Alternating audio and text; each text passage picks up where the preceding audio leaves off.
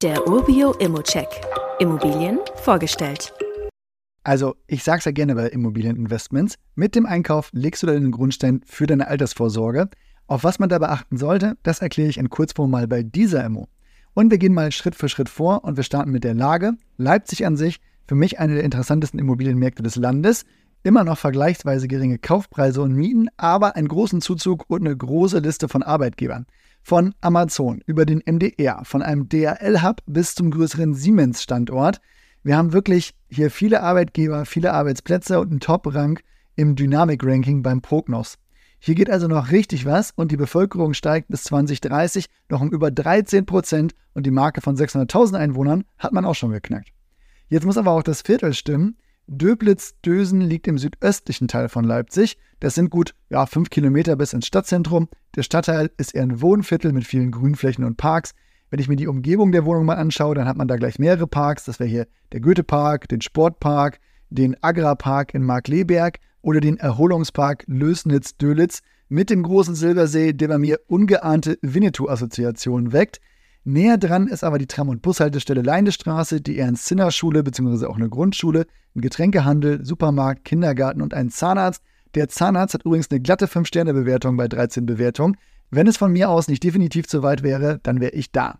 Aber kommen wir jetzt mal zur Wohnung. Die ist nämlich für ein Wohnviertel wirklich ideal. Erstens, weil die Größe einfach in die Gegend passt. Drei Zimmer, 108 Quadratmeter mit zwei Bädern, sogar jeweils mit Dusche bzw. Badewanne.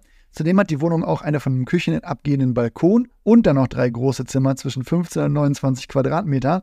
Das Haus selbst ist von 1913, hat auch einen Aufzug, den braucht man aber nicht mal zwingend, denn die Wohnung liegt im Hochparterre.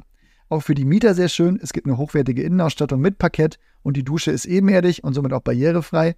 Für dich als Investor aber noch besser, das Haus wurde 2013 komplett kernsaniert. Wer sich fragt, was hier denkmalgeschützt ist, der kann das mit einem Blick auf die Fassade und das Treppenhaus, glaube ich, auch ganz gut beantworten. Aber es gibt hier keine To-Dos und ich würde mal sagen, und es hat für dich auch keine hohe Relevanz, dass diese Bauteile denkmalgeschützt sind. Kommen wir aber mal zu den Kennzahlen, die sind nämlich sehr relevant. Der durchschnittliche Kaufpreis pro Quadratmeter ist in den letzten Jahren auf über 3000 Euro in Leipzig und in der Gegend gestiegen. Hier liegt man aber nur bei 2400 Euro. Das zeigt sich auch in der gesamten Markteinschätzung. Selbst mit Nebenkosten liegt man hier deutlich unter der Markteinschätzung. Und mit deutlich meine ich ein höherer fünfstelliger Betrag. Finanzierung ist also kein Thema. Rendite übrigens auch nicht. Wir starten mit einer guten 4% Rendite und einer möglichen Mietentwicklung von 870 Euro kalt Richtung 1000 Euro kalt. Die Richtung stimmt also auch für die Cashflow-Entwicklung. Ich muss sagen, unterm Strich, ich finde es ein super spannendes Objekt.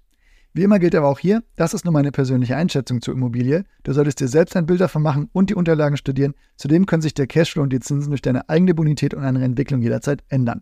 Fragen kannst du direkt auf dem Inserat loswerden oder du schickst sie uns einfach an supportedurbio.com. Weitere Details kannst du einfach per E-Mail erhalten. Alle Infos und Links zu diesem Urbio-Update findest du in den Show Notes.